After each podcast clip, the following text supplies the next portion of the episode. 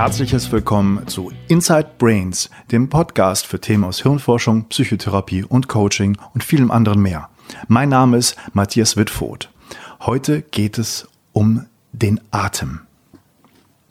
Wenn wir uns mal überlegen, welche äußeren Umstände, welche direkten Beeinflussungsmöglichkeiten es für das körperliche und seelische Wohlbefinden des Menschen gibt, dann ist an erster Stelle zu nennen vielleicht die sozialen Kontakte, mit welchen Menschen wir uns umgeben. Menschen, die uns glücklich, traurig machen, die uns aufregen, die uns beruhigen. Menschlicher Kontakt, menschliche Wärme. Dann in welcher Umwelt wir leben. Leben wir am Meer? Leben wir auf den Bergen? Leben wir im Wald? Leben wir in der Stadt oder auf dem Land? All dies beeinflusst unser Körper und unsere Seele. Und außerdem natürlich, welche Nahrungsmittel wir zu uns nehmen was wir in unseren Körper geben, damit er arbeiten und verstoffwechseln kann. Doch es gibt eine Sache, die wird eigentlich immer vergessen. Wir können viele Wochen ohne feste Nahrung auskommen. Wir können einige Tage ohne Wasser auskommen. Doch wie lange schaffen wir es, am Leben zu bleiben, ohne dass wir Luft holen und atmen? Die Atmung ist eines der wesentlichsten Körpervorgänge, die uns am Leben halten und einen direkten physiologischen Austausch mit der Umwelt ermöglichen. Insofern ist das ein zentrales und wichtiges Thema, das in diesem Gespräch ausreichend diskutiert werden wird. Mein heutiger Gesprächspartner ist Dr. Wilfried Ehrmann, ein Atemtherapeut, der schon Jahrzehnte Erfahrung auf dem Gebiet der Atemtherapie hat und mit den unterschiedlichsten Atemtechniken gearbeitet hat. Und ich gebe zu, das heutige Thema kommt vielleicht etwas unspektakulär daher. Was bedeutet Atemtechniken und warum sind die so effektvoll und wichtig? Nun, wir wissen im Grunde seit Jahrtausenden, dass die in verschiedenen Kulturen benutzt worden sind, ähm, um zum Beispiel Trance-Zustände herzustellen. Und dass sie eine große und starke Wirkung haben auf körperliches und psychisches Verhalten, wissen wir auch schon seit vielen Jahrzehnten mit den unterschiedlichsten Techniken, die in verschiedenen Settings angewandt wurden. Es ist also überhaupt nichts Neues, was hier präsentiert wird, sondern uraltes Wissen. Aber warum ist das so verloren gegangen? Warum ist das nicht so präsent? Ähm, ich glaube, dass es darin liegt, dass die so ungeheure Wirkung hatten, dass ähm, es zu auch gefährlichen Situationen gekommen ist, wenn die psychische Verfassung sich geändert hat und Blockaden sich gelöst haben.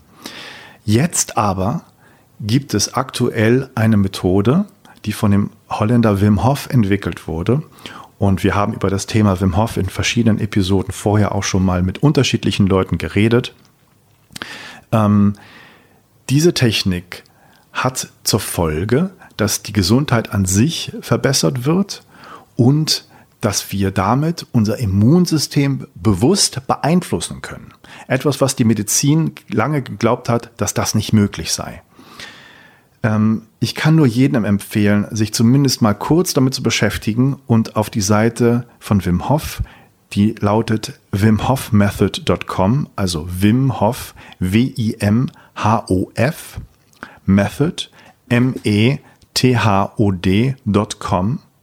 sich einfach mal die Videos anzuschauen, wo instruiert wird, wie man diese Atemtechnik macht. Die sind vollkommen frei erhältlich, kostet kein Geld und man kann das einfach mal ausprobieren und sich davon überzeugen, was das für eine gravierende Wirkung hat, diese Technik auszuprobieren. Am Schluss dieses Podcastes werde ich noch eine kleine Überraschung bereithalten. Also bitte dranbleiben und bis zum Schluss hören. Wer die Methode wirklich mal weiter ausprobieren will, bekommt hier die Chance, etwas günstiger an das Angebot ranzukommen, diesen 10 Wochen Online-Trainingskurs zu machen. Also wer insgesamt sich für Atmen und Atmung interessiert, abseits von den vielen Atemtherapeuten, die längst schon weltweit ihre Arbeit machen und schon lange wissen, was das für eine große Wirkung haben kann, der sei dieser Episode empfohlen und der sollte sich das Gespräch einmal genau anhören. Es gibt sehr, sehr viele Informationen über die unterschiedlichsten Techniken. Und Wer die Methode von Wim Hof mal ausprobieren will, bitte auf der Internetseite schauen von Wim Hof, wimhofmethod.com. Auf meiner Seite matthiaswitwoth.de gibt es wie immer Informationen zu diesem Gespräch, Links und weiterführende Inhalte. Auch dort werde ich einen Link hinschicken und posten, der zu den Wim Hof Techniken führt. Also verpasst die Chance nicht. Ich kann es nur ganz deutlich sagen. Verpasst die Chance nicht, das einmal auszuprobieren. Weltweit sind immer mehr Leute dabei, das zu testen mit den unglaublichsten Wirkungen. Sei skeptisch, sei vorsichtig, aber lass dich mal drauf ein, das zu testen. Es kostet, wie gesagt, kein Pfennig. Das ist alles frei erhältlich, wie das funktioniert. Wenn du das wirklich ernsthaft ausprobieren willst und gemerkt hast, was dahinter steckt, aber wirklich nur dann, wenn du dich ein bisschen verpflichtest und da weiter einsteigen willst und mal schauen möchtest, was nach ein paar Tagen, was nach ein paar Wochen dieser täglichen Atemübung passieren kann, dann lass dich auf das Online-Programm von Wim Hof ein, das zehn Wochen dauert. Am Schluss dieses Podcasts gibt es noch einen Coupon, der dir einen kleinen Preisnachlass äh, auf diesen Online-Kurs geben wird. Und jetzt, ohne Umschweife, direkt zum Gespräch und viel Spaß beim Hören. Ja, sehr geehrter Herr Ehrmann, ähm, herzlich willkommen bei Inside Brains. Haben Sie vielen Dank, dass Sie bereit sind, ein Interview zu machen. Sehr gerne. Ähm, ich habe, wie ich Ihnen auch schon erzählt habe, mit Begeisterung Ihr Buch, Ihr Handbuch zur Atemtherapie äh, in die Hand bekommen und gelesen, mir vor einiger Zeit bestellt. Äh, aus einem ganz bestimmten Grund. Ich bin nämlich über die Wim Hof Methode auf verschiedene Atemtechniken gekommen und habe mich da interessiert für. Ähm, und habe die sozusagen auch vor kurzem auch äh, auf einem Kongress in Heidelberg mal vorgestellt und war natürlich auch sehr erstaunt und äh, auch ja begeistert, dass ich da ein Kapitel in ihrem neuen Buch auch gefunden habe über die Methode. Das heißt, sie haben das auch schon zur Kenntnis genommen und äh, sie haben sich da auch schon mit befasst. Ähm, ich würde einfach gerne als Einstiegsfrage ähm, Sie fragen, was halten Sie eigentlich für das größte Missverständnis in Bezug auf das Atmen? Das größte oder verbreitetste Missverständnis ist vielleicht das, dass wir meinen, nachdem wir ja dauernd atmen, wir wüssten schon, was die Atmung alles umfasst und wir bräuchten darüber nichts mehr zu lernen. Ja. Das äh, kann ich sehr gut nachvollziehen mit den Sachen, die ich gerade jetzt erfahren habe. Ich hätte das vor ein paar Monaten sicherlich selber auch noch so behauptet. Das, was, was ist da mit der mit Besonderes? Was, was, warum, warum sollte man sich überhaupt damit befassen? Was, was wäre ihr, ihr, Ihre Hauptargumente, sich mit Atmung eigentlich zu befassen? Die Atmung ist ein Zugang zu unserem Körper, der in gewisser Weise einzigartig ist, weil wir damit einen ganz, ganz zentralen und wichtigen Stoffwechselvorgang sowohl unbewusst laufen haben, als auch bewusst beeinflussen, steuern und kontrollieren zu können.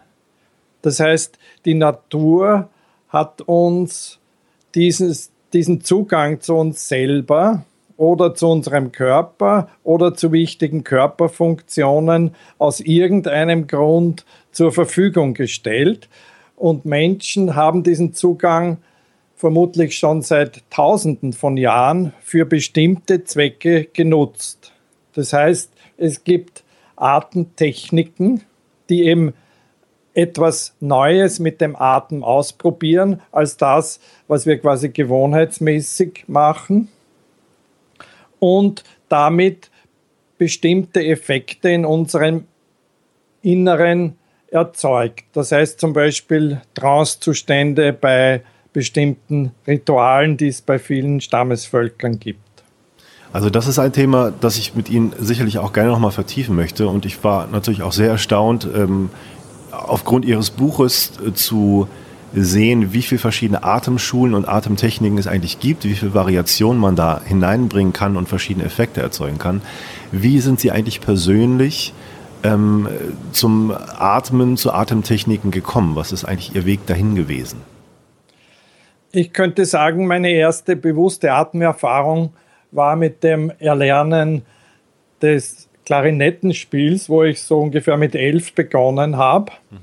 Und da ist mir bewusst geworden, wie wichtig die Atmung ist, wie sehr man das Atemvolumen verändern kann, erweitern kann oder auch muss, wenn man ein längeres Stück spielen will. Und wie auch über die Atmung quasi eine Tonbildung stattfindet, wie etwas gestaltet werden kann aus einem Instrument heraus. Mhm.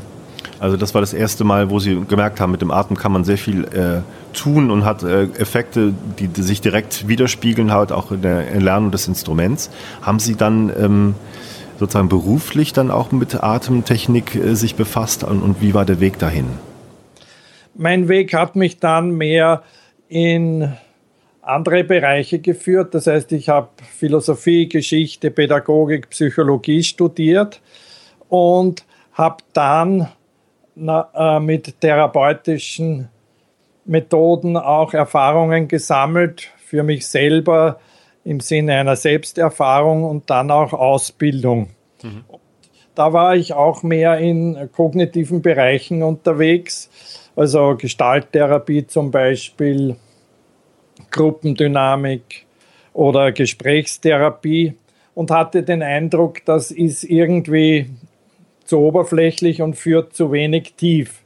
Und da bin ich dann auf die Atemarbeit gestoßen und die erste vertiefte Atemerfahrung unter Anleitung hat mich in einen Bewusstseinszustand geführt, wo dann plötzlich so eine Stimme in mir gesagt hat, diese Erfahrung solltest du weitergeben an alle, die interessiert sind. Okay. Was, was war das für eine Methode? Was ist da passiert? Das war eine Rebirthing-Sitzung. Ah, mhm. also Rebirthing, eine Methode, die mit dem verbundenen Atem arbeitet und den Atem beschleunigt und vertieft. Okay. Und dieser Ruf hat mich nicht mehr losgelassen. Es sind schon fast 30 Jahre. Mhm. Und ich habe eben dann verschiedenste andere Methoden kennengelernt, miteinander kombiniert und nenne die Methode, die mir jetzt quasi am meisten hilfreich erscheint oder am Herzen liegt, das integrative Atmen. Ja, also sozusagen auch eine Integration von verschiedenen Methoden, das äh, spiegelt der Name dann auch wieder. Genau. Mhm. Was können Sie das Erlebnis, das Sie da hatten, das persönliche Erlebnis nochmal näher beschreiben? Genau, was, was hat Sie da so umgehauen, dass Sie den Atem benutzen konnten, um da diese Trance-Effekte zu erzielen? Was war das Besondere dabei? Wie kann man sich das vorstellen? Ich hatte den Eindruck äh, während des Atmens, dass ich da in ganz andere Zustände komme, dass sich sehr viel in meinem Körper zunächst tut, angenehme Empfindungen, unangenehme Empfindungen und eine Art innerer Zustand, der frei ist von den Gedanken, die so durch den Kopf laufen normalerweise. Ja, also praktisch ein äh, bisschen enthirnt, sozusagen nur fühlen und erfahren. Mhm. Also sehr nach innen bezogen, sehr auf den Körper bezogen und zugleich auch in einem gewissen Sinn erweitert. Also nicht mehr quasi in diese Denkraster und Muster eingesperrt. Und in diesen Raum ist diese Stimme gekommen. Okay. Wie? Das war verbunden mit dem Gefühl, dass sich im Brustbereich etwas öffnet, wo man ihm sagt, ja, da geht das Herz auf. Ah, okay. Und was hat das Erlebnis dann bewirkt? Wie ging der Weg weiter mit den Atemtechniken? Ja, zunächst war es auch etwas konfliktbeladen, weil ich da erst meinen eigenen Weg finden musste in den Schulen, wo ich schon ähm, unterwegs war und auch Ausbildungen hatte und in äh, bestimmten Gruppen war, hat das oft Unverständnis erzeugt oder Konflikte. Andererseits die Atembewegung des Rebirthing, wo ich da zunächst äh, auch mich dann näher befasst habe und die Leute kennengelernt habe, ist mir dann wieder zu wenig fundiert und äh, zu abgehoben und esoterisch vorgekommen. Jetzt hatte ich da auch meine Konflikte. Mhm. Und schließlich hat das dann dazu geführt, dass ich hier in Österreich zusammen mit einigen Kollegen eine eigene Schule, einen eigenen Verein gegründet habe, der sich seither gut weiterentwickelt und dann auch äh, mit verschiedenen anderen Schulen weltweit vernetzt hat. Wie, wie heißt der Verein? Was ist, was ist die Aufgabe des Vereins? Was machen Sie da? Der Verein heißt Atman. Das ist ein Sanskritwort, das so viel heißt wie so die Suche nach dem inneren Selbst oder so ähnlich. Ja. Und interessanterweise ist dieses Wort dem etymologisch mit dem deutschen Atem verwandt. Ja. Was äh, sind die Aufgaben des Vereins? Was machen Sie dort? Und der Verein bietet äh, die verschiedensten Veranstaltungen an, auch ein Ausbildungsprogramm, das es seit 1993 gibt. Und ähm, wir haben eben immer wieder Zusammenkünfte und gemeinsames Feiern und gemeinsames Atmen. Wir veranstalten hier in Wien jährlich Atemtage, so ein Wochenende mit verschiedenen Referenten, Themen, Workshops. Und was jetzt größer ist, im Jahr 2017, im August, gibt es eine internationale Tagung hier in Österreich mit ungefähr 200 Leuten aus 25 Nationen. Wow, das klingt sehr spannend. Haben Sie das Gefühl, das Interesse an dem Atem und Atemtechniken hat sich verändert in den letzten Jahren? Ist das irgendwie gleich geblieben, mehr oder weniger? Kann man das sagen? Also ähm, ich hatte immer den Eindruck, es ist nie im Zentrum. Das heißt, es ist nie so eine ganz zentrale Welle, die viele Menschen ergreift. Und doch ist es immer wieder so, dass auch wenn wir uns vielleicht irgendwo in der ganzen Szene an einem Randbereich befinden, dass es Menschen anzieht, die sagen, ich möchte etwas über den Atem erfahren. Ja. Ähm, ich, mhm. ich treffe immer wieder Menschen, die sagen, etwas ist mit dem Atem und das möchte ich genauer wissen oder da möchte ich irgendwelche Erfahrungen sammeln oder da weiß ich, da muss ich etwas Neues erfahren. Ja. Ähm, ich ich habe so ein bisschen, äh, mein, mein Trendgefühl sagt, dass der, die Zunahme des Interesses äh, immer größer werden wird, auch nicht zuletzt durch die Wim Hof-Geschichte, die jetzt äh, sehr, sehr groß wird und, und immer größer und sehr viele Leute sich dafür interessieren. Und das kann ich ja natürlich nur insgesamt der ganzen äh, Atemschule und den Atemschulen nur wünschen, dass das Interesse größer wird, dass man sich für andere Sachen dort auch interessiert. Und ich glaube auch die neurobiologische Erforschung des Atems und was im Gehirn passiert, wird dann zunehmen. Ähm, aber das ist meine Vermutung und das ist meine Hoffnung auch so ein bisschen, weil ich das äh, sehr, sehr interessant und spannend finde, was da alles mit zusammenhängt. Ähm, was ist Ihrer Meinung nach ähm, eine, ein Ursprung von Atemtherapie, gerade in der Psychotherapie? Ist das letztendlich Wilhelm Reich? Kann man das dort verankern? Das würde ich auf jeden Fall sagen. Also Wilhelm Reich finde ich eine ganz wichtige Schlüsselfigur, denn er hat den Körper in die Psychoanalyse und damit auch in die Psychotherapie eingeführt, nicht mit seinen ähm, grundlegenden Aussagen, dass jede Neurose ein verpanzerter und verspannter Körperteil ist. Und er hat in seiner Praxis viel mit dem Atem gearbeitet. Das heißt, die Vertiefung und Intensivierung der Atmung war in vielen Fällen, die man so äh, nacherforschen kann, wo er mit Menschen gearbeitet hat, der Einstieg in die Körperarbeit. Ja. Was glauben Sie, ist der Grund, warum sich das mit der Körpertherapie und der Atemtherapie nach Wilhelm Reich in der psychoanalytischen Vereinigung nie so durchsetzen konnte? Was sind da die Vorbehalte eigentlich gewesen? Das kann man natürlich von verschiedenen Seiten betrachten. Ähm, quasi, wenn ich eine reichianische Perspektive einnehme, dann würde ich sagen, es sind die Ängste vor diesen Energien, die da hochkommen können und im, die im Unterbewussten darauf warten, dass sie sich befreien. Ja.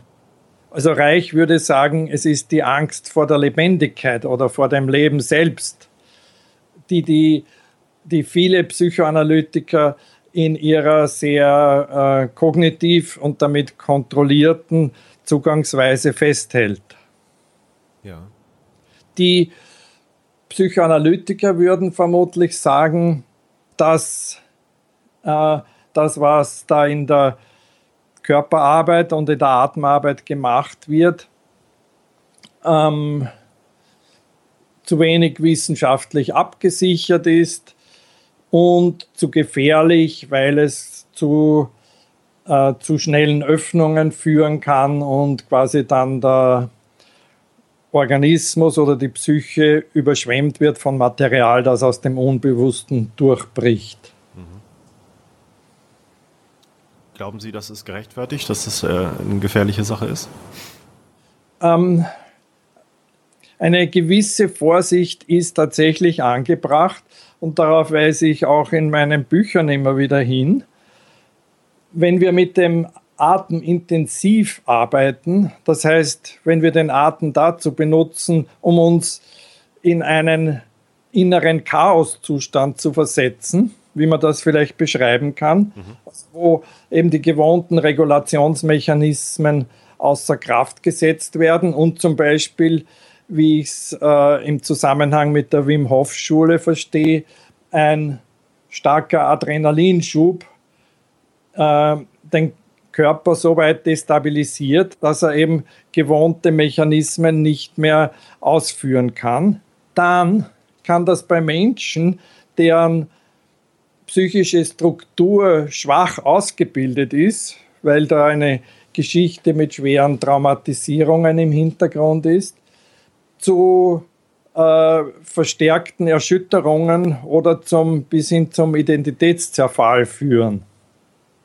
Das heißt, da muss man eben wirklich schauen, welche Artentechnik ist für welche Person wirklich geeignet. Man kann nicht jeden einfach in diese intensive Atmung hineinführen, ohne zu schauen, wie weit hat der die Kapazität, das auch auszuhalten und dann, nachdem diese Chaoserfahrung gemacht worden ist, auch wieder in eine äh, gute Ordnung zurückzufinden.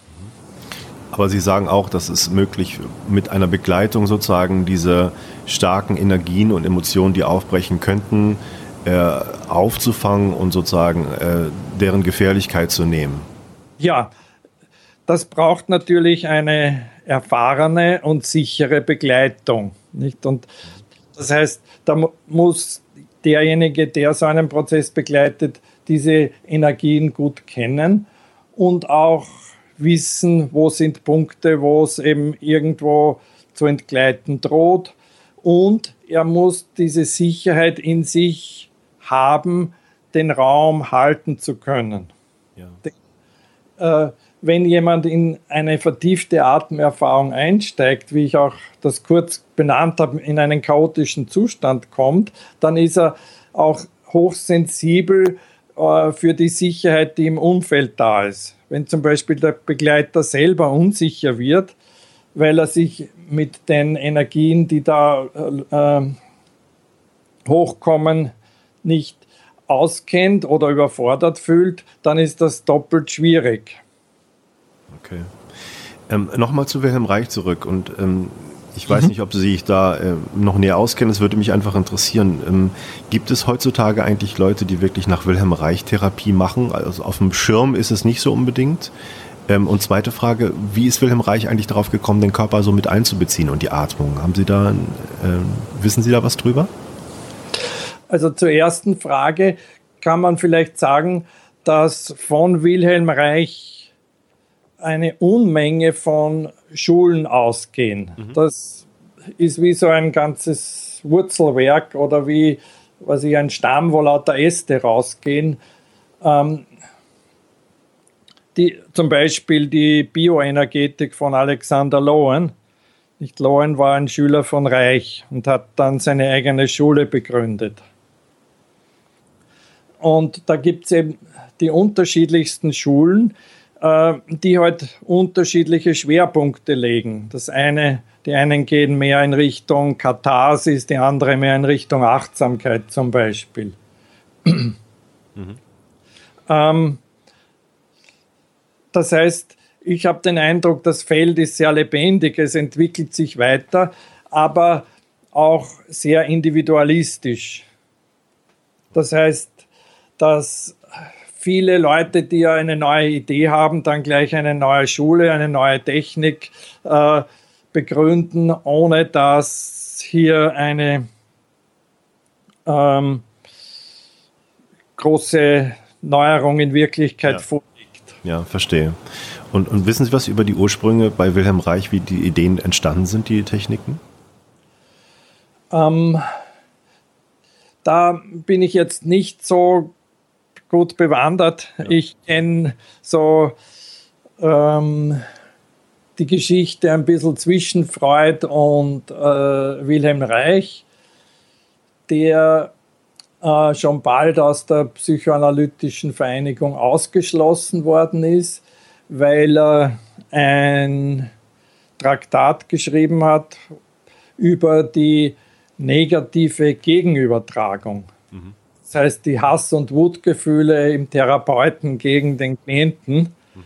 Und damit wollte er, also als junger Schüler von Freud, die Anerkennung von Meister bekommen. Der hat sie ihm aber nicht gewährt. Und ein anderer Grund war, dass ähm, Wilhelm Reich auch engagierter Kommunist war, der sich also sehr stark engagiert hat für die Unterprivilegierten, sagen wir, um denen auch Hilfe zukommen zu lassen. Ich würde gerne so ein bisschen äh, vertiefend auf die Atemphysiologie eingehen, die Sie ja auch beschreiben, weil es natürlich in vielen äh, Schulen, wie ich gelesen habe, Erklärungen gibt, was da eigentlich passiert, die zum Teil auch widersprüchlich sind, zum Teil auch vor Gefahren waren, die in anderen Schulen dann wieder äh, explizit so genutzt werden. Ähm, Vielleicht als Einstieg fand ich ganz interessant, äh, würde ich gerne mit Ihnen über das Hyperventilieren und Tetanie reden. Mhm. Ähm, was, was hätten Sie dazu zu sagen? Das ist ja etwas, was in der Medizin für gewöhnlich als etwas Gefährliches dargestellt wird und in einigen Atemschulen, wo das forcierte Atem in den Mittelpunkt gestellt wird, dann explizit so gewünscht ist oder herbeigeführt wird. Mhm. Ja, erstens, also aus der medizinischen Sicht ist es so, die Mediziner quasi kennen äh, das Hyperventilieren aus Notfällen. Jemand gerät in eine Panikattacke, in einen Panikzustand, fängt an, ganz hektisch zu atmen. Es verkrampft sich alles, er kommt in massive Angstzustände und muss eben schleunigst jetzt irgendwie wieder herunterreguliert werden. Und dazu gibt es eben verschiedene Verfahren. Zum Beispiel wird Calcium gespritzt oder es wird äh, eine Tüte vor den Mund gehalten, sodass die Person das abgeatmete CO2 wieder zurück in den Körper aufnimmt. Mhm. Wenn wir jetzt in einem gesicherten Rahmen durch eine Atemerfahrung durchgehen, wie es zum Beispiel in der Rebirthing-Atmung oder im holotropen Atmen stattfindet oder im transformativen Atmen. Da geht man durch eine Stunde atmen zum Beispiel durch. Manchmal auch länger, manchmal etwas kürzer. Und da gibt es Menschen, die von sich aus, also wenn man ihnen nur sagt, vertiefe die Atmung, in einen intensiven, fast automatischen Atemprozess kommen, der sie in Tetanie führt und ähm, eben zu starken Verspannungen. Verspannungen fangen meistens an als Kribbeln, das sich in den Händen oder in den Füßen oder in beiden bemerkbar macht und dann mehr und mehr dazu führt, dass sich die Finger ganz charakteristisch verspannen. Andere Körperteile verspannen sich dann auch bis hin zum Kiefer und äh, es ist dann nur mehr ganz schwer möglich zu atmen. Das Atmen wird ganz regelmäßig gepresst und verstärkt, gewissermaßen wie eine Lokomotive schnauft. Und äh, wenn man jetzt diese Symptome zulassen kann, die meist nicht angenehm sind, auch oft mit Ängsten verbunden sind, wenn man eben durch den Rahmen immer wieder vermittelt bekommt, dass man sicher ist und dass nichts passieren kann, dann kann man auch durch diese Erfahrung durchgehen. Durchgehen heißt eben weiter zu atmen, dran zu bleiben, bis sich die Symptome dann von selber auflösen. Mhm. Und das passiert in jedem Fall, dauert halt unterschiedlich lange. Und äh, diese Erfahrung des Durchgehens und Auflösens führt dann zu einer besonders tiefen Entspannung. Und nach einiger Zeit, manchmal nach einer Sitzung, manchmal braucht es mehrere Sitzungen, verschwinden dann diese Symptome, obwohl die Atmung in gleicher Weise vertieft und äh, beschleunigt werden kann. Das heißt, physiologisch ist dann zwischen den oder nach den Sitzungen was passiert, dass sozusagen sich das dann irgendwie ändert und der Körper anders damit umgehen kann. Genau, ja. Ähm, dass eben der Körper dann lernt, mit diesen Energien anders umzugehen, beziehungsweise, was vermutlich der Schlüssel dabei ist, trotz intensiver Atmung die Ausatmung zu entspannen. Mhm. Ähm, denn äh, ein, eine Erklärung für die Tetanie liegt darin, dass das Blut in den alkalischen Be Bereich kommt. Ja. Also der Blut-pH-Wert hat eine bestimmte Toleranzbreite und wenn das Blut zu alkalisch wird, dann kommen körperliche Prozesse in Gang, die das wieder zurückregulieren sollen. Und die sind eben dann mit diesen Tetanie-Symptomen verbunden.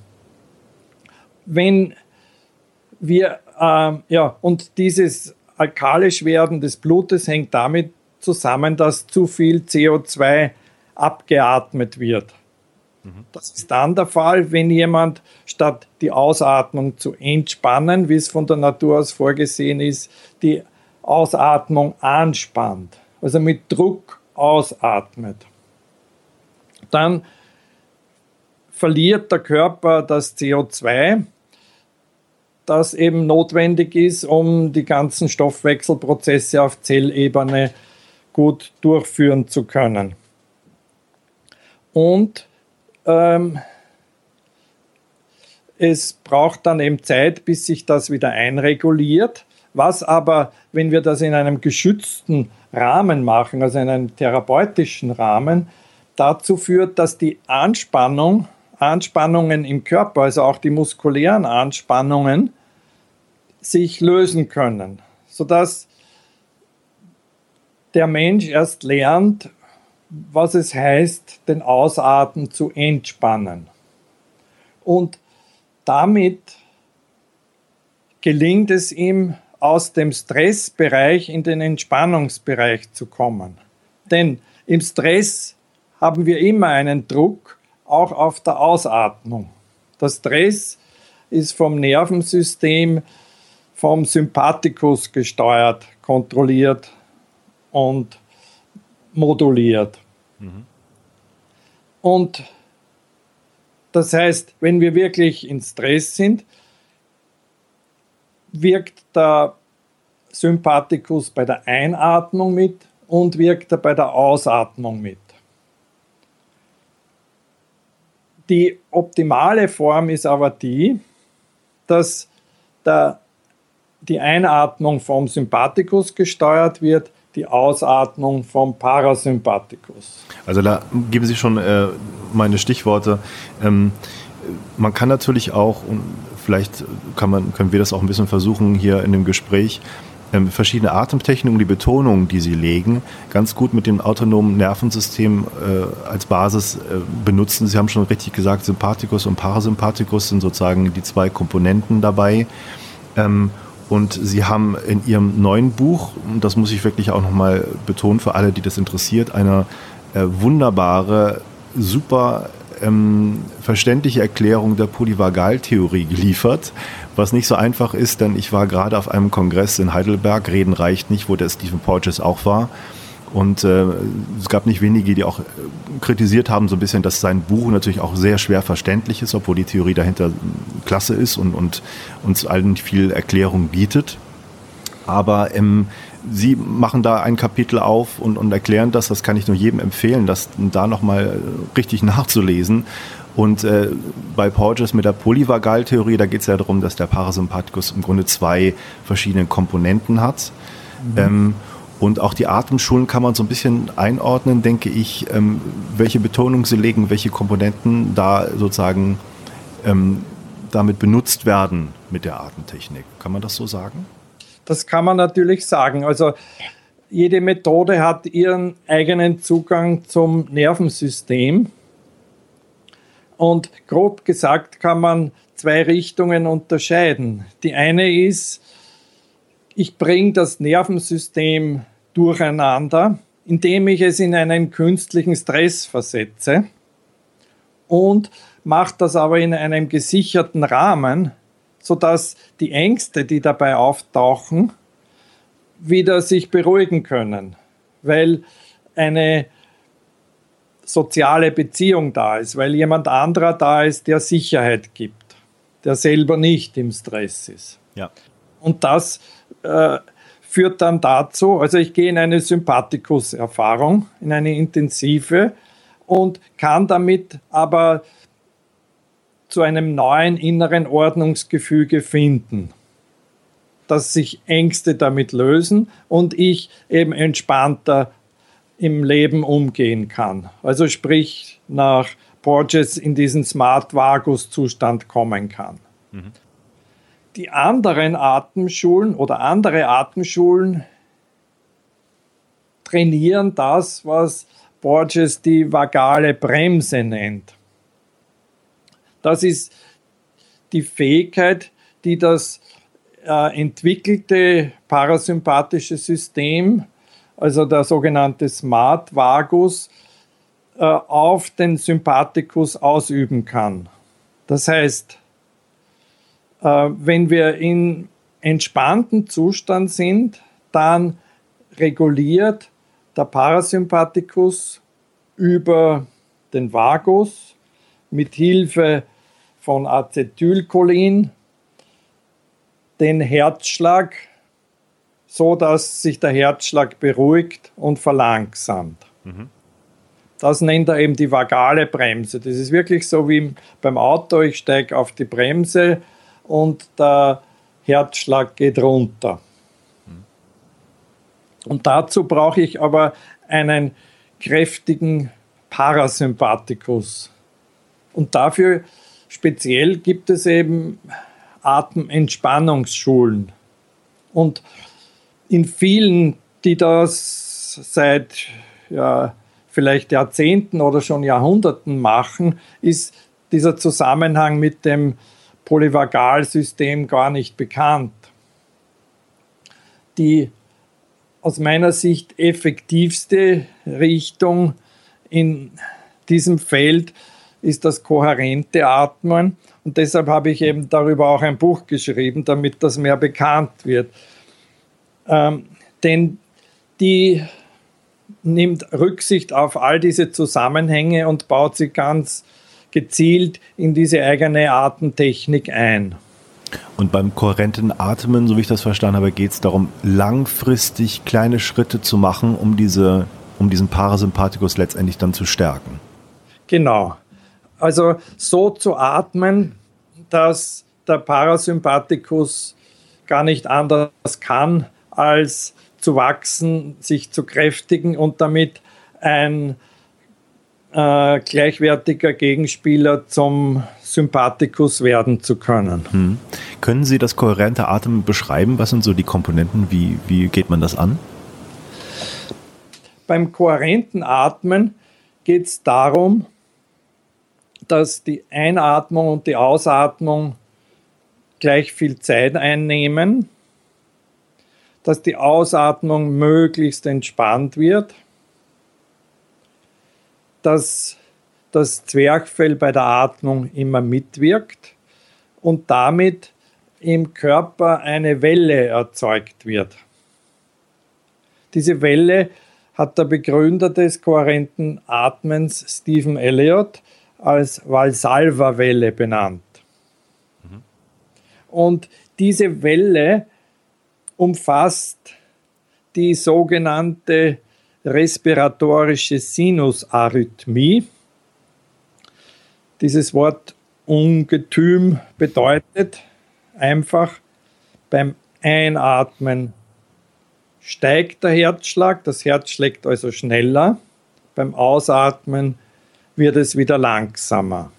Was eben dazu passt, dass die Einatmung durch den Sympathikus, die Ausatmung durch den Parasympathikus innerviert wird. Und wenn ich jetzt ähm, in der entsprechenden langsamen Rhythmik atme, hat das Nervensystem sich Zeit auf diese Arrhythmie einzuschwingen.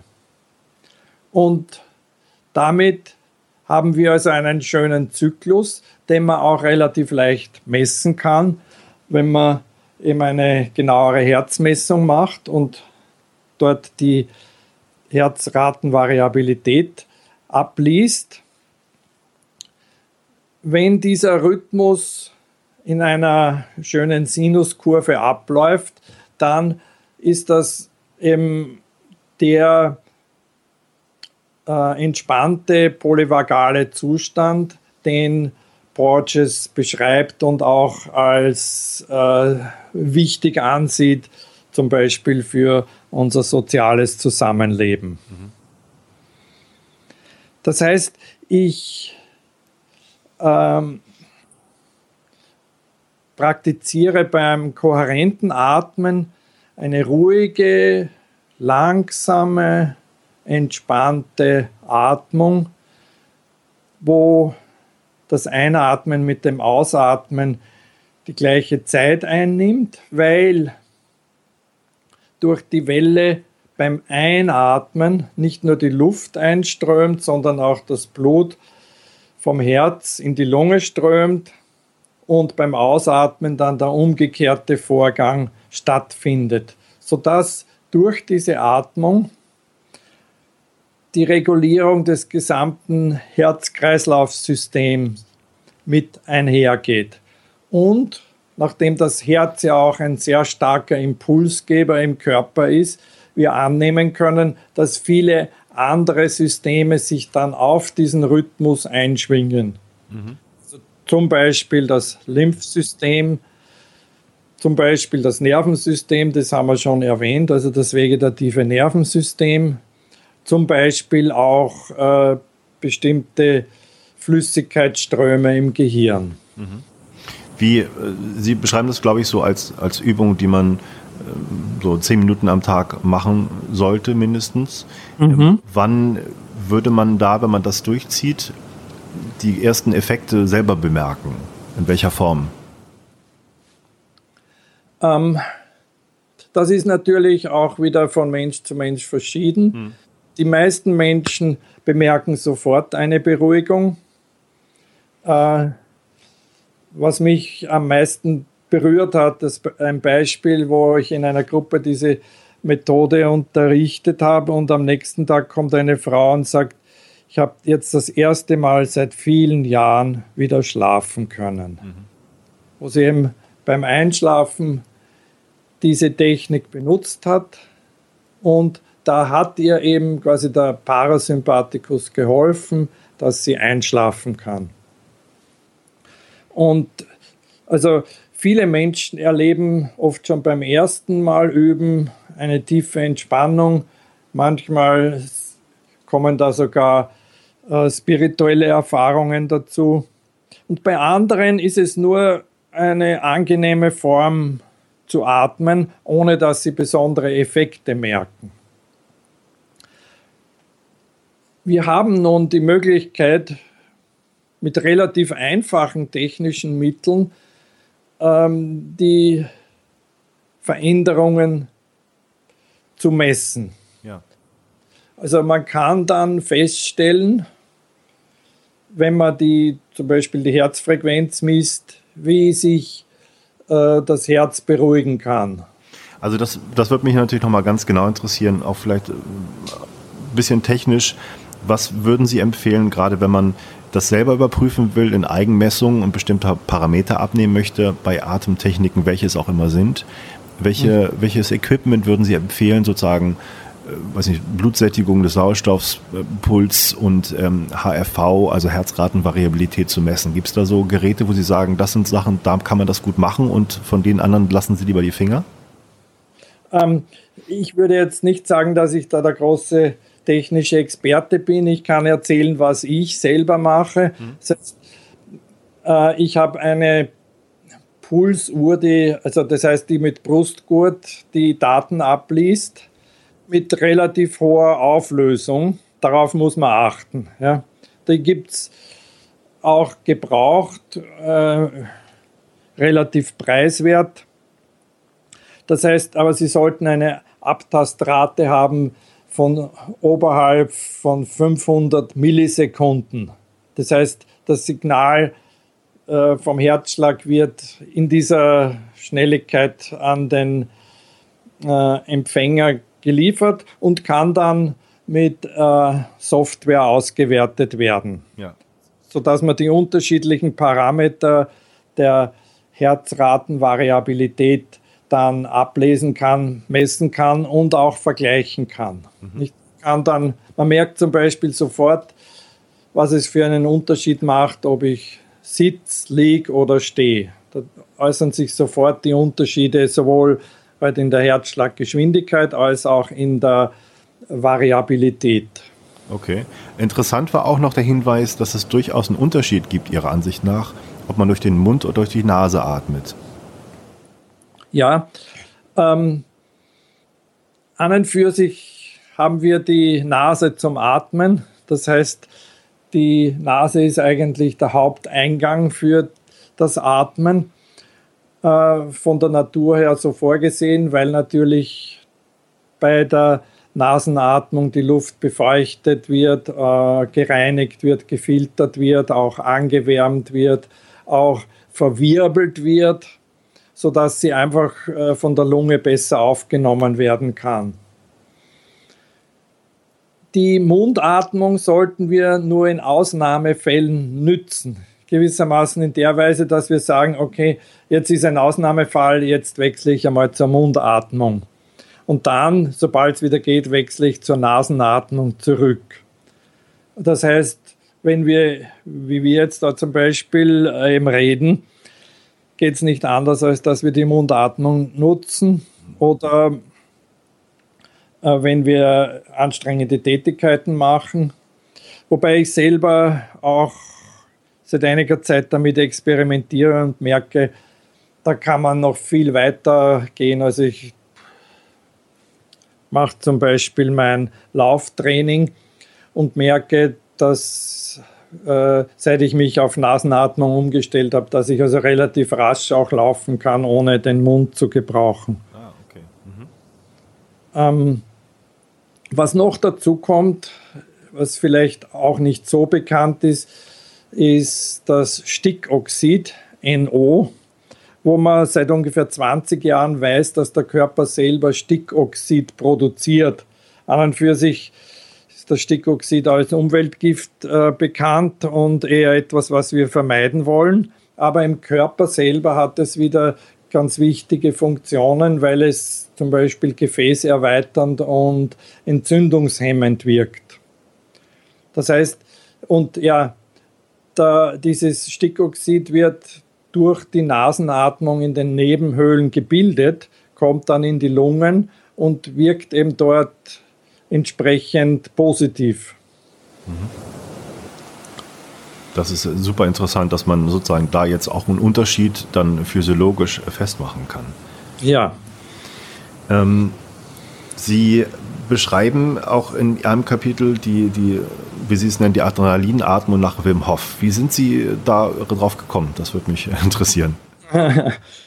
ich habe äh, Wim Hof vor einem Jahr kennengelernt bei einer internationalen Artenkonferenz, wo er eben äh, seine Methode vorgestellt hat und auch dann eben, ich konnte selber die Erfahrung machen, durch dieses intensive Atemtraining äh, in eiskaltes Wasser einzutauchen. Also die, da wurde wirklich so ein Becken hergerichtet mit lauter Eiswürfeln. Hm. Und äh, sind wir dann halt eingetaucht, haben uns reingesetzt. Äh, dann hat er gesagt, so, jetzt entspannen und dann noch den Kopf untertauchen. Das waren vielleicht ein, zwei Minuten. Dann ist man halt wieder rausgegangen, weil da waren ungefähr 100 Leute, die das gemacht haben.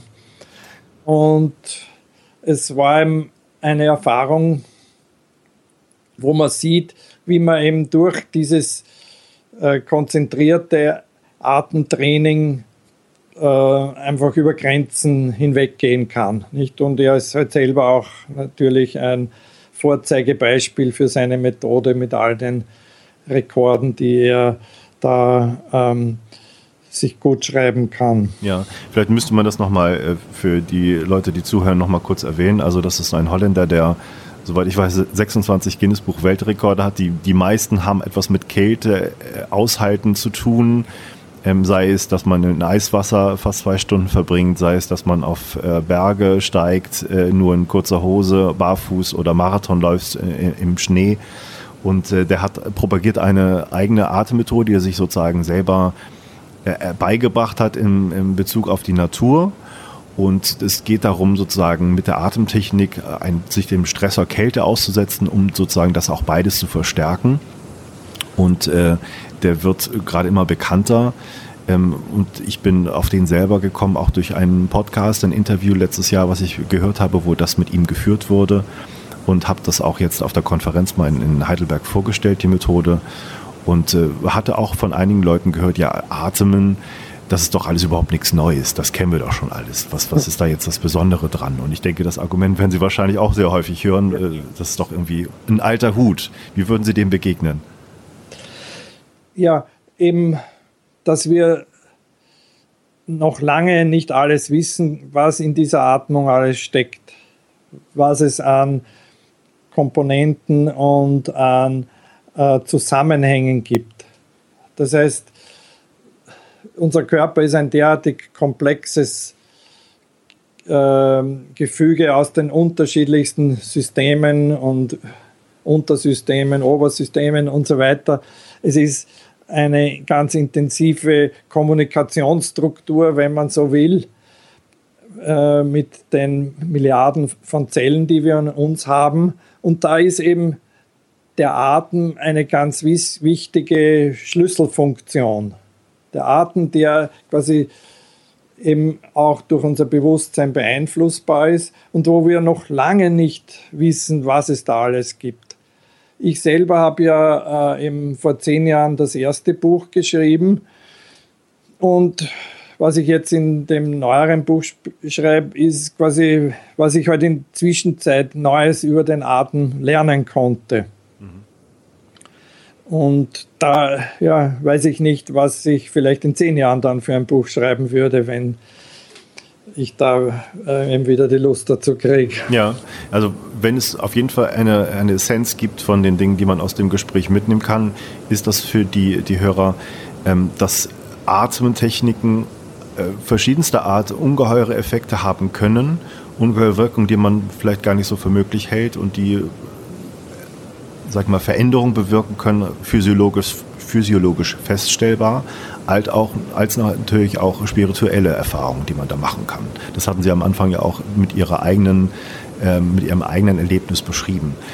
Wenn man nochmal die Wim Hof Methode anguckt, ähm, was finden Sie das Besondere? Weil es gibt ja schon einige Sachen, die so ein bisschen konträr sind zu anderen Methoden, die genau das, das Gegenteil propagieren. Ähm, das Besondere ist eben, dass die Atmung intensiviert wird über einen längeren Zeitraum und eben mit einem starken Motivationsfaktor verbunden wird. Das heißt, es hat äh, was sehr Sportliches an und für sich, aber es ist so wie ein Trockentraining für irgendeine Sportart. Mhm. Es wird Energie im Körper mobilisiert, dadurch, dass eben ein positiver Stress erzeugt wird, der den, das Adrenalinsystem für Leistung benutzt. Und das macht auch jeder Leistungssportler. Und, ähm,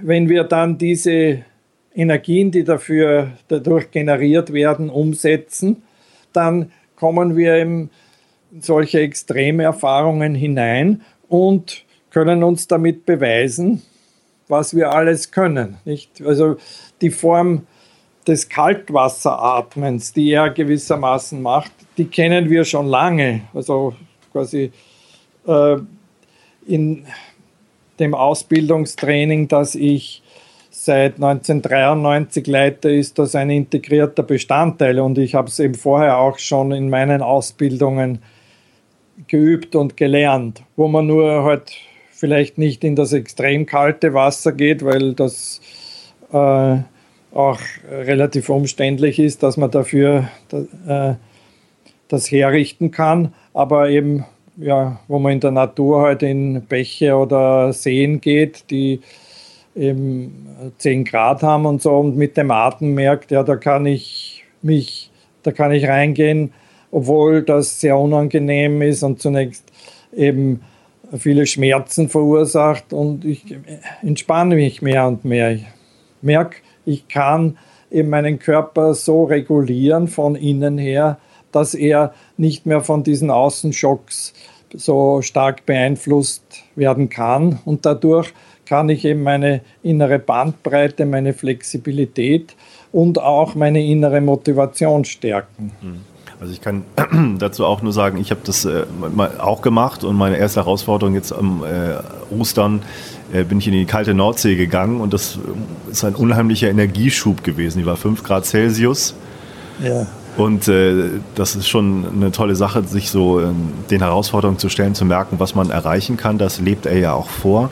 Und das Interessante dabei ist natürlich auch, dass er sich der Wissenschaft da gestellt hat und hochpublizierte Studien ähm, herausgekommen sind, die zeigen, dass er mit der Technik auch anderen in kurzer Zeit zeigen kann, ähm, wie man über das vegetative Nervensystem auch das Immunsystem beeinflussen kann, indem man, wenn man abgetötete Krankheitserreger gespritzt bekommt, die aber keine wirklich Gefahr darstellen, aber schon Grippesymptome auslösen können, dass es damit sozusagen in den Griff zu bekommen ist und man diese Symptome nicht hat, selbst bei einer Gruppe von Leuten, die er nur eine kurze Zeit trainiert hat. Das ist ja schon sehr spannend eigentlich.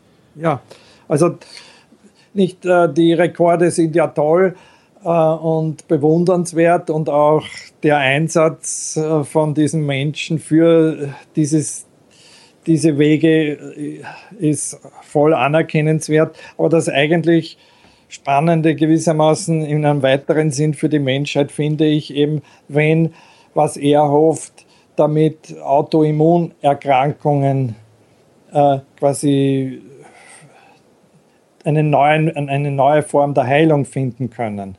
Dass eben das Immunsystem dann von selber, ohne jetzt äußeren Einfluss oder ohne Medikamente oder andere äh, medizinische Techniken heruntergefahren werden kann. In den Fällen, wo, da, wo es eben gegen den Organismus selber arbeitet. Ganz genau. Und wird sich halt in Zukunft zeigen, ob da das wirklich ähm, äh, diese Auswirkung hat auf verschiedene Krankheitsbilder. Aber zumindest ist das ein interessanter Ansatz, der es mhm. sich lohnt, weiter zu verfolgen. Ähm, haben Sie das bei anderen Atemtechniken, auch wenn es vielleicht nicht wissenschaftlich so abgesichert ist, aber aus persönlicher Erfahrung auch erlebt, dass ähm, viele Effekte da ähm, die Folge haben, dass Krankheiten zurückgehen oder sich verbessern? Äh, das äh, wird mir immer wieder berichtet, denn ähm, ein Hauptergebnis jeder Form der Beschäftigung mit dem bewussten Atmen ist, sich selber seiner selbst bewusst zu werden. Man kann jede Form von Krankheit, an der wir leiden, oder jede Form von körperlichen Problematiken auch als Kommunikationsprobleme verstehen. Das heißt, äh, bestimmte Systeme, bestimmte Teile, Bereiche im Körper können mit anderen nicht mehr kommunizieren und fangen dann an, äh, die eigene äh, Impulse, nur mehr den eigenen Impulsen nachzugeben und sich nicht mehr mit den anderen abzustimmen. Und dann kommt es eben zu verschiedenen Entzündungsprozessen oder Krebsgeschwulsten oder Körperverspannungen, schmerzhaften Erfahrungen, ähm, die, an denen wir eben leiden. Wenn wir den Atem bewusst verfolgen, Einatmung, Ausatmung, treten wir auch in einen kommunikativen Kontakt mit unserem Körper, mit unserem Inneren und lernen, seine vielfältigen Sprachen zu verstehen. Das klingt vielleicht ein bisschen abstrakt oder abgehoben, aber ich halte das für einen ganz wesentlichen Zugang, den wir brauchen und den wir auch nutzen können. Also in unseren Körper hineinhören zu können, seine Signale verstehen zu lernen und eben in einen Dialog zu treten, gewissermaßen dorthin zu spüren, wo ein Körpersystem Symptome bildet und nachzufragen, was brauchst du, was kann ich für dich tun, gibt es etwas, das sich ändern muss, damit du dich wieder beruhigen kannst. Ja. Und auf diesem Weg haben schon viele Menschen einfach äh, Symptome lösen oder lindern können, indem sie ganz einfach nur diese innere Kommunikation mit dem Atem verbindend üben. Hm. Die Buteiko-Methode, die Sie beschreiben, ist ja auch wohl eine anerkannte Therapie gegen Asthma. Ja, die eben einen Schwerpunkt legt auf die Regulierung der Blutwerte im Sinne dessen, was wir vorher besprochen haben, nicht gewissermaßen das Schlimmste für jemand, der von der Buteco-Methode kommt, ist, wenn sich jemand in die Symptome der Tetanie hineinatmet, zu stark CO2 abatmet. Das war zumindest nach Buteco, einem russischen Arzt, der vor jetzt glaube ich schon zehn Jahren gestorben ist und diese Methode eben bei sich selber erforscht und dann auch äh, verbreitet hat und schließlich ist sie sogar in der, noch in der damaligen Sowjetunion anerkannt worden und hat sich dann eben langsam im Westen verbreitet. Er war der Meinung, dass durch die überstarke Abatmung von CO2 im Körper Dysregulationen stattfinden, die schließlich dann zu asthmatischen Symptomen führen. Das heißt, der Körper will dann immer mehr einatmen, was aber wieder zu einer verstärkten Abatmung führt. Es entstehen Teufelskreise, die nur dann zurückreguliert werden können, wenn wir gewissermaßen das Gegenteil dessen machen, was Wim Hof predigt, nämlich die Atmung verringern, äh, verkleinern und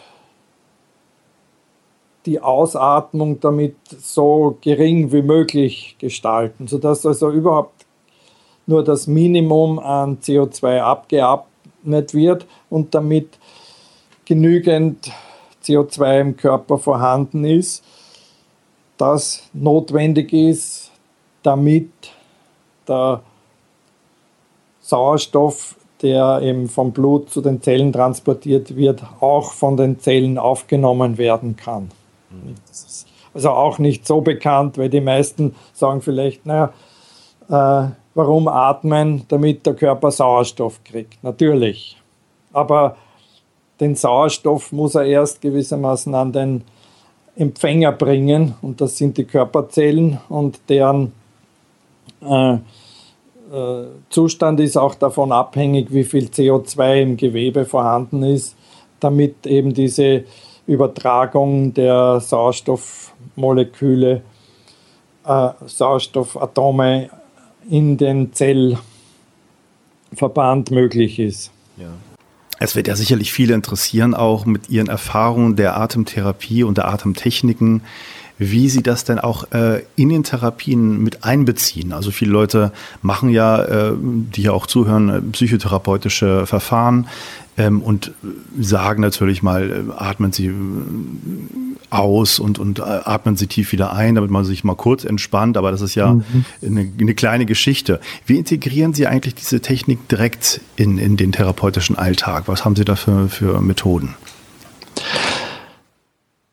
Die, der erste Weg, den ich für wichtig erachte, der über die Atmung ganz exzellent möglich ist, nach meiner Ansicht, ist, dass wir den Kontakt zum Inneren aufnehmen. Das heißt, wenn wir uns auf die Atmung fokussieren, dann sind wir immer im Moment und zugleich können wir nach innen spüren, was ist jetzt gerade in meinem Inneren. Das ist also quasi mal so dieser Schlüssel, weil im Grunde, denke ich, geht es in der Therapie und da äh, ist es gleich, welche Methode man sonst verfolgt, darum, diesen inneren Kontakt zu stärken. Also damit quasi eins und ganz zu werden. Also in der Atmung haben wir ja im Vollzug des Atmens einen organischen Prozess und zugleich ist es ein psychischer Prozess. Zugleich ist es ein ähm, sich mit sich, sich auf sich selber einlassen in diesem Moment. Ja. Und das finde ich ist einfach wichtig oder die Basis für jede therapeutische Arbeit. Mhm. Also es ist ja auch, wie Sie schon sagten, organisch ein sehr physiologischer Vorgang, der da vorgeht. Man verändert ja direkt durch die Atmung bestimmte Körpervorgänge, in welche Richtung man auch immer mit der Technik das dann macht. Genau. Ähm, in welche Situation wenden Sie was an? Auch in der therapeutischen Phase gibt es da verschiedene Überlegungen zu? Ja, also so wie ich arbeite, ist das quasi sehr personenbezogen und äh, gibt es gar keine, ähm, kein Schema, dem ich da folge, sondern dem, was gerade aus der Situation mit einem Menschen passiert. Häufig ist so natürlich, dass Menschen ihre Probleme erzählen. Und wenn dann zum Beispiel ein Gefühl angesprochen wird, dann sage ich manchmal, schließen Sie die Augen, spüren Sie nach innen, wie nehmen Sie das Gefühl wahr und was passiert, wenn Sie Ihren Atem sanft zu diesem Gefühl hinlenken. Oder manchmal sage ich auch, was passiert, wenn Sie äh, die Atmung verstärken und das Gefühl intensivieren damit. Mhm. Und das kann dann einfach äh, wieder was Neues öffnen. Mhm. Was, das ist ja. ja, das ist gewissermaßen die äh, kleine Form der Atemtherapie. Mhm. Die größere Form ist, jetzt über längere Phasen überhaupt den Atem zu spüren, zu vertiefen und damit das Innere zu öffnen. Und dieser Prozess kann dann zum Beispiel eine halbe Stunde dauern oder eine Stunde selten länger, wo wir dann vorher und nachher auch Gespräche führen, um die Erfahrung vorzubereiten bzw. nachher zu integrieren. Was haben Sie bei, bei Klienten da schon erlebt? Was ist da so passiert mit der Atmung? Kann man das in einzelnen Geschichten beschreiben, was da so vorkommen kann? Es kann passieren, dass dieser Atemprozess sehr ruhig läuft und äh, Menschen nachher sagen, ich habe mich noch nie so tief entspannt und so tief mit mir äh, verbunden gefühlt. Oder sie erzählen, dass sie Bilder äh, erlebt haben, dass frühe Erinnerungen gekommen sind und so weiter. Mhm. Es gibt aber auch die Möglichkeit, dass so ein Atemprozess sehr intensiv verläuft. Das heißt, es tauchen äh, Gefühle auf. Ähm, es werden auch manchmal Gefühle ausgedrückt. Äh, es kommt Traurigkeit, es kommt Zorn, es kommen Ängste und die äh, beruhigen sich dann im Lauf der Sitzung und die endet dann auch wieder in einer tiefen Entspannung. Es gibt auch die Möglichkeit, dass dieser Atemprozess verbunden wird mit einer Erkundung über einen Gesprächskontakt, also so eine interaktive Form der Atemtherapie, wo der Klient in die Atmung kommt, dann äh, kann ich ihn zum Beispiel fragen, wie geht es jetzt gerade, was spüren Sie, was nehmen Sie wahr im Körper? Und dann kommt irgendein Thema, irgendein Druck da oder dort. Und ich sage, atmen Sie da jetzt in diesen Bereich hinein. Stellen Sie sich vor, dass die Atemenergie genau in diesen Druck hineinfließt und was passiert dann? Und dann wird wieder zeitlang geatmet und so weiter. Also da gibt es äh, verschiedene Möglichkeiten. Ich arbeite ja auch viel im pränatalen Bereich. Also ich schaue dann oft, äh, wenn ein Thema auftaucht, da kann ich zum Beispiel auch äh, den Vorschlag machen, was passiert, wenn Sie sich vorstellen, Sie sind jetzt in diesem frühen ähm, pränatalen Bereich im Mutterleib und kommen da Informationen oder Bilder. Okay. Also Sie arbeiten, wenn ich das richtig verstanden habe, sehr dann personensituationsbezogen, auch prozessorientiert. Ne? Also mhm. kein Schema, sondern Sie gehen darauf mhm. ein, was gerade nötig ist und dann haben Sie verschiedene Instrumente, die Sie dann sozusagen da benutzen können. Ja, äh, ich erlebe es ja oft so wie eine Zusammenarbeit. Also quasi, es kommt ein Angebot vom Klienten, manchmal auf der unbewussten Ebene und das greife ich auf und spiele es zurück und schaue, ob's, äh, ob ich es richtig aufgefasst habe und verstanden habe, entsprechend wie dann die Resonanz ist. Und daraus ergibt sich dann auch die Vorgangsweise. Mhm. Sie haben gerade von den äh, vorgeburtlichen Erfahrungen gesprochen, zu denen man dann Zugang finden kann. Das, das klingt sicherlich auch für viele andere erstmal sehr komisch, ne, verrückt, dass man ja. da irgendwie dann noch Zugang zu haben kann. Ähm, ich meine, wissenschaftlich spricht ja erstmal nichts gegen, auch wenn viele behaupten, dass die ersten Gedächtnisinhalte sich später erst bilden können. Ja. Das ja. ist äh, erstmal nur eine Behauptung, die auch nicht bewiesen mhm. ist. Mhm. Ähm, wie, wie sehen Sie das überhaupt? Was, was kommt dann da? Macht das Sinn, was da zum Teil kommt? Oder ist das eher so, dass man ähm, vielleicht so auf unbewusste Gefühle eingeht, die eher einen Bezug zum Jetzt haben? Wie, wie, wie sehen Sie das?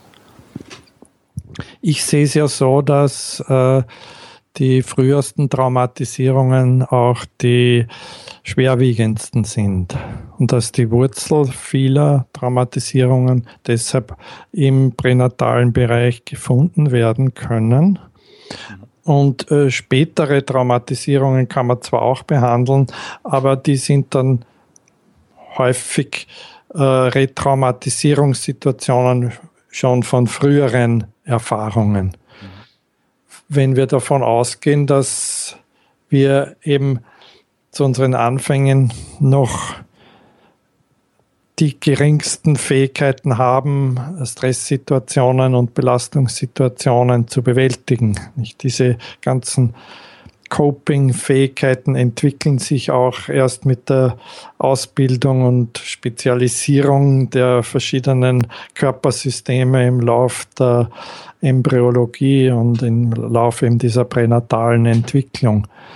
Und, und das andere ist, dass wir tatsächlich äh, viele äh, auch klinische Belege dafür haben, dass Erinnerungen aus dieser Zeit äh, gespeichert sind in irgendeiner Form und ja, dass die Wissenschaft in verschiedenen Bereichen ja mittlerweile äh, das Zellgedächtnis unter ihren ähm, wissenschaftlichen Hypothesen führt. Ja. Ähm, welche Art von äh, Traumata kann man denn äh, pränatal sozusagen bekommen und was, was, was kommt denn da vor? Äh, also, wenn wir eben zurückgehen in die Pränatalgeschichte, so, ich gebe nur äh, heute ein Beispiel. Hm. Wir haben auf dieser Ebene gespeichert, wie äh, die Situation und Atmosphäre war, als sich unsere Eltern vereinigt haben, um uns zu zeugen und zu empfangen. Mhm. Und das kann Einfluss haben auf, dieses, auf diese Stimmung, äh, auf die Art und Weise, wie wir eben da ins Leben treten. Mhm.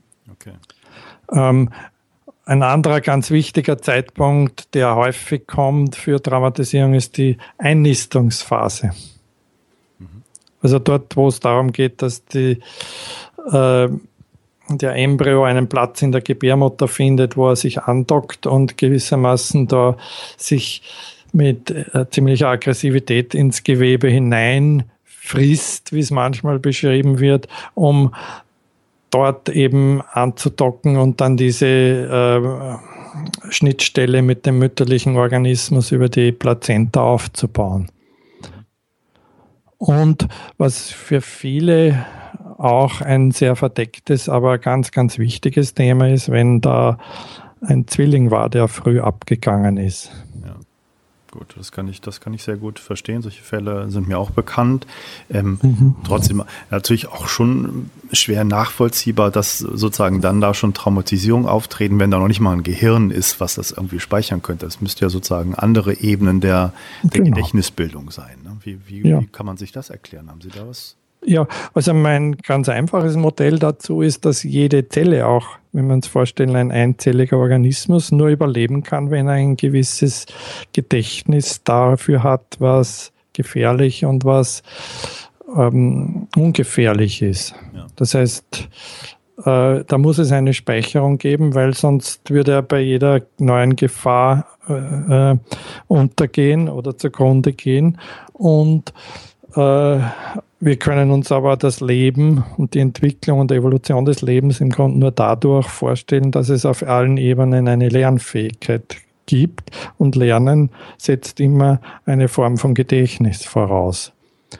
Und dazu ist eben das Gedächtnis für Gefahren das Elementarste. Nicht? Und deshalb auch so mächtig. Und deshalb haben wir ja auch in unserem Gehirn dann Spezialbereiche dafür, bekanntlich vor allem die Amygdala, die diese Angstspeicherung übernommen haben mhm. und auch sehr mächtig und einflussreich sind. Also dass wir, wenn so eine Angst kommt, im Moment dann nichts dagegen machen können, dass wir von ihr überwältigt werden, obwohl vielleicht ein Teil in uns sagt, es ist eh alles in Ordnung und wir brauchen uns nicht zu fürchten. Mhm es passiert häufig, dass Menschen, die in diese vertiefte, bewusste Atmung eintauchen und dadurch in eine andere Bewusstseinsschicht eintauchen, spontan Erfahrungen und Erlebnisse haben, die aus der Pränatalzeit kommen. Also offenbar geschieht da auch im Gehirn eine entsprechende Öffnung, sodass dadurch, dass viele Außenreize keine Rolle spielen, Inhalte aufsteigen können, die also in tieferen Schichten unseres organischen Gedächtnisses abgespeichert sind. Mhm. Also damit hätten wir auch die Anbindung, warum gerade viele Leute, die eben auch mit dem Atem arbeiten, quasi ganz selbstverständlich im pränatalen Bereich und im Bereich um die Geburt herum, also im perinatalen Bereich arbeiten und dort eben auch erforschen und äh, ja viele Erkenntnisse schon gewonnen haben, bevor quasi die Wissenschaft dann irgendwann auch draufkommt. Mhm. Okay, sehr interessant. Haben Sie äh, auch Erfahrungen, äh, wie das mit Atemarbeit während der Geburt ist, also für die Frau. Da gibt es ja sozusagen auch von Hebammen so Basistechniken. Ähm, was halten Sie davon? Gibt es da bessere? Haben Sie da andere Erfahrungen noch? Ähm, also da gibt es sicher äh, lange Traditionen auch im Bereich der Arbeit von Hebammen, wie sich die Mutter gut entspannen kann. Und äh, was wir die wir uns also auch bei uns im Verein viel mit dem Thema natürliche Geburt beschäftigen, noch dazu ganz wichtig halten, ist quasi immer äh, den Kontakt zum Baby aufrecht zu erhalten. Also zu spüren, was braucht das Baby. Nicht nur, was auch genauso wichtig ist, was braucht die Mutter, sondern auch, wie geht es jetzt gerade dem Baby. Nicht, dass dieser Kontakt äh, auch durch den Geburtsvorgang immer aufrechterhalten wird. Aber ansonsten ja, gibt es da eine ganze Reihe von guten Atemtechniken, wo eben die Mutter einerseits sich zwischen den Wehen entspannen kann, dann mit der Atmung auch mithelfen kann, damit die äh, Wehentätigkeit gut vorangeht und das Baby leichter durch den Geburtskanal geht. Nicht? Mhm. Sie bleibt eben auch da über die Atmung mit sich und mit ihrem Körper und mit ihrer Körperweisheit in Verbindung, die im Grund ja weiß, wie Babys geboren werden. Ja, das ist ja nicht immer ganz einfach, äh, diese Verbindung und diese Weisheit äh, zu spüren und aufrechtzuerhalten, wenn man sich überlegt, in welchen Kontexten Geburten heutzutage stattfinden. Ja, genau. Und da gibt es also viel ähm, Aufklärungsbedarf, würde ich sagen. Nicht, wir haben gerade im Februar dieses Jahres eine Tagung gehabt, wo es um Geburt gegangen ist. Und ein ganz wichtiges Thema in dem Zusammenhang waren die steigenden Raten von Kaiserschnitten, ja. die in den vielen Ländern äh, äh, zu beobachten sind. Ja. Haben Sie eine, da, ja, eine Ausnahme ist übrigens Island. Da, ah, okay. da haben sie ein anderes System. Also dort, wo noch mehr äh, Bezug äh, der Hebammen zu den äh, werdenden Müttern ist, äh, dort dürfte es äh, weniger Bedarf an Kaiserschnitt geben. Ja. Ja, das kann ich gut nachvollziehen. Haben Sie da äh, einen Tipp, eine Quelle für vielleicht werdende Mütter, die das hören, wo man sich mhm. Informationen holen kann in der Beziehung? Wir haben äh, die meisten Vorträge und auch die äh, Podiumsdiskussion, die da stattgefunden hat, auf YouTube zum Nachhören. Ah, sehr gut. Da kann ich Ihnen die ganzen Links schicken. Ja, gerne, dann kann ich das äh, online zu den Informationen unseres genau. Gesprächs schicken. Fantastisch. Mhm, sehr gut. Ähm, ähm, Nochmal ja. die Frage, was, was haben Sie für Informationen, wie Atemarbeit und Atemtechnik in anderen Kulturen bisher äh, implementiert worden sind? Wie ist damit umgegangen worden? Ich denke, dass die, äh, der Einsatz der Atmung so alt ist wie die Menschheit, nämlich die Atmung für bestimmte Zwecke einzusetzen, ähm, weil es Rituale in allen Kulturen gibt, die eben zum Beispiel zur Trance-Induktion führen. Nicht diese schamanistischen Techniken, die meines Erachtens einen heilenden Effekt für die ganze Gruppe, für den ganzen Stamm ausüben sollen und, zugleich die Gruppe miteinander zu verbinden, also noch stärker äh, diese Gruppenenergie und den Gruppengeist zu, in jedem zu verankern. Also sozusagen auch einen gleichen Rhythmus hineinzubringen. Genau, ja, diese Rhythmik, die dann alle miteinander verbindet, die ja. zu diesem Kreis gehören. Nicht? Ich glaube, das ist ein Basiselement, das Menschen bis heute spüren können, wenn sie äh, sich auf einen Trommelrhythmus, ganz einfachen, aber ähm, tief in den Körper hineinwirkenden Rhythmus einlassen und zugleich damit die Atmung verbinden. Mhm. Und das nutzen wir auch immer wieder in den Gruppen. Also das ja, trägt dann dazu bei, dass eben die Gruppe eine sehr tragende und unterstützende Rolle dann aufbauen kann füreinander. Mhm. Auch etwas, was vielleicht in, in letzter Zeit so ein bisschen verloren gegangen ist, das Wissen um die äh, therapeutischen, heilenden Effekte in einer Gruppe etwas zu erleben und nicht nur alleine beim, beim Therapeuten zu sitzen. Genau, ja, ja. Ähm, nicht, was es auch gibt zum Beispiel, sind auf der ganzen Welt äh, Atemkreise, wo sich Menschen zusammenfinden und für eine Stunde atmet jeder. Da ist keine Therapie, da ist kein Leiter, sondern das findet einfach statt. Irgendjemand organisiert die Leute kommen zusammen, legen sich hin, atmen eine Stunde und tauschen sich nachher darüber aus. Das klingt gut. ja. Haben Sie noch, ja, haben Sie noch Beispiele von so Kulturen, ja. die ganz besonders eine Atem genutzt haben? Also ich finde, ich bekomme auch viele Anregungen aus dem Bereich des Sufismus, also aus der islamischen Mystik, die eben wieder auch ganz spezielle äh, Trance-Techniken entwickelt haben und innere Reinigungstechniken und Energetisierungstechniken. Ähm,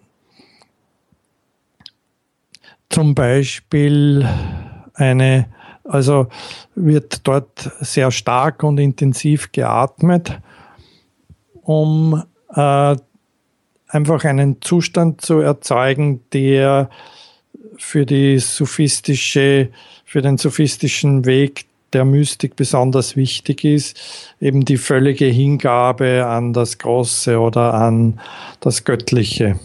Mhm. Da wird eben wirklich äh, intensiv geatmet, um alle Widerstände, um alle inneren Blockierungen zu überwinden und nur ganz in diese Hingabe zu kommen. Ähm, interessant und ein Riesenbereich ist der äh, des Pranayama, also der zum Bereich der Yoga äh, Stufenleiter dazu zählt, nicht, wo man quasi beginnt mit äh, den bekannten Körperübungen, den Asanas, Dehnungsübungen und dann so quasi in der fortgeschrittenen Form die Atemübungen des Pranayama nimmt, wo eben äh, ja, hunderte, wenn nicht tausende Formen von Atemübungen gibt. Und äh, was Spezielles dabei ist, die Arbeit mit Atempausen, dass man ganz bewusst nach dem Einatmen eine Pause einlegt oder nach dem Ausatmen eine Pause einlegt. Dann auch, dass damit gearbeitet wird, die Atemzüge zu verlängern, also langsame und noch langsamere Atemzüge zu nehmen und so weiter. Also es wird irgendwie das ganze Spektrum der Atmung im Pranayama ausgenützt. Es gibt auch Atemformen, die sehr schnell sind, zum Beispiel wie die Kapalabhati-Atmung, wo eben auf das Ausatmen so ruckartig schnell der Atem hinausgestoßen wird. Mhm. Es gibt wieder ganz sanfte Übungen, wo man zum Beispiel, ist auch sehr bekannt, die Wechselatmung bei den Nasenlöchern abwechselnd beatmet und damit auch, wie man sagt, äh, die unterschiedlichen Gehirnhälften aktiviert. Mhm. Spannende Geschichten. Ähm, interessant ist vielleicht auch, wenn man vergleicht zwei ganz mächtige und äh, eindrucksvolle östliche Strömen, Strömungen, nämlich die hinduistische, die Hintergrund von Yoga, Pranayama und andererseits die taoistische Richtung, die halt aus dem chinesischen Bereich kommt, die zum Beispiel ähm, überhaupt keine Pausen äh, wollen, weil sie sagen, die Atmung muss immer im Fluss bleiben. Und das ist so dieses Fließen des Tau, das darf nie unterbrochen werden. Mhm. Ähm, was mich manchmal äh, stört, ist die äh, Theorie, die mit den unterschiedlichen Artentechniken verbunden ist, mhm. weil da äh, meines Erachtens ähm, eine zu einfache Auffassung der damit verbundenen Physiologie äh, vermittelt wird, wenn zum Beispiel gesagt wird, ja, wir müssen, äh, im, im, Pranayama sagt man das oft, ja, atme viel, damit du dem Körper mehr Sauerstoff zufügst. Ja, Und ja. das ist, klingt gut, aber ist, wenn wir davon ausgehen, dass Menschen natürlicherweise auch, außer es ist eine schwere Störung, immer eine 97-prozentige Sättigung mit Sauerstoff im Blut haben, ähm, nicht sehr realistisch. Also da müsste man wirklich genau ins Detail gehen, aber ja, äh, nicht und, und äh, im Taoismus zum Beispiel hört man dann manchmal, ja, man muss möglichst viel ausatmen, damit der Körper sein ganzes CO2 los wird, was auch gut klingt, weil jeder denkt, CO2 ist ein Gift. Mhm. Andererseits äh, brauchen wir CO2 gerade dafür, dass der Sauerstoff gut von den Zellen aufgenommen werden kann. Also wenn wir alles CO2 ausatmen würden, was Gott sei Dank eh nicht geht, dann würden unsere Zellen ähm, äh, sterben, weil sie keinen Sauerstoff mehr kriegen. Ja. Also äh, etwas vereinfachte Erklärung, die ja. vielleicht nicht so unbedingt physiologisch äh, manchmal überhaupt nicht stimmen, aber dass ja. die, da werden sozusagen die Artentechnik an sich nicht von berührt, also stört sie so ein bisschen, dass Nein. das so häufig verbunden wird. Hm? Nein, die Artentechniken finde ich alle toll. Also ja, okay. Ich bin einfach ein Fan der verschiedensten äh, Atemschulen. Intensives Atmen, ganz sanftes, entspanntes Atmen. Nasenatmung, Mundatmung. Also da gibt es ein riesiges Feld von interessanten Techniken. Sie haben islamische und fernöstliche ähm, Tradition angesprochen. Gibt es eigentlich Atemtechniken in der europäischen Kultur, griechisch, römisch? Gibt es da auch so traditionelle Atemtechniken? Äh, da ist mir direkt eigentlich nichts bekannt, aber ich bin auch nicht jemand, der sagt, er wüsste alles in dem Bereich. Ähm, indirekt spielt die Atmung immer dort eine Rolle, wo rezitiert wird mhm. und wo gesungen wird. Das heißt, das Singen reguliert natürlich auch das Atmen. Ja. Und das ist äh, sowohl in der Ostkirche als auch in den westlichen christlichen Kirchen ähm, eine ganz wichtige Sache. Also, und damit, ja, das wird auch indirekt die Atmung zur Gemeinschaftsbildung eingesetzt. Wenn man sich vorstellt, in einer Kirche singen die Leute alle in einem Rhythmus, das heißt, sie atmen zum selben Zeitpunkt ein und atmen dann mit dem Ton des Singens wieder aus. Dadurch ja, bilden sie auch Gemeinschaft, ohne zu merken, dass sie eigentlich alle eben im gemeinsamen Rhythmus atmen. Mhm. Richtig, ja. Gibt ja. es so zwei, drei Bücher, die besonders wichtig für Sie sind? Also ein sehr schönes Buch möchte ich empfehlen von Tilke Platel Deuer, Die Kunst der integrativen Artentherapie. Es gibt auch ein schönes Buch von Joy Manet, das heißt Conscious Breathing. Mhm. Empfehlen kann ich auch die Bücher von Stan Groff. Stan Groff ist der Begründer des Holotropenatmens. Er kommt selber von der Psychoanalyse und dann von der LSD-Therapie und hat eben eine Reihe von Büchern geschrieben, wobei er am meisten zum Atmen in dem Buch Das Abenteuer der Selbstentdeckung beschreibt. Mhm. Gibt es äh, Filme, die Sie besonders beeindruckt haben, die in Bezug auch zu ihrer, Ihrem Leben oder Ihren Techniken haben? Oder auch die einen persönlichen Bezug zu Ihnen haben, die, die Sie besonders wichtig finden für sich? Könnte ich jetzt nicht sagen. Ich meine, äh, es gibt sehr viele Filme, die mich emotional beeindruckt haben und so und, oder thematisch beeindruckt haben. Aber jetzt in Bezug auf die Atmung äh, könnte ich jetzt keinen Film nennen. Mhm. Ähm, vielleicht noch am Schluss die Frage, wo glauben Sie, wird das mit der Atemtherapie hingehen? Was wären die positivsten Vorstellungen in der Richtung, die Sie haben können?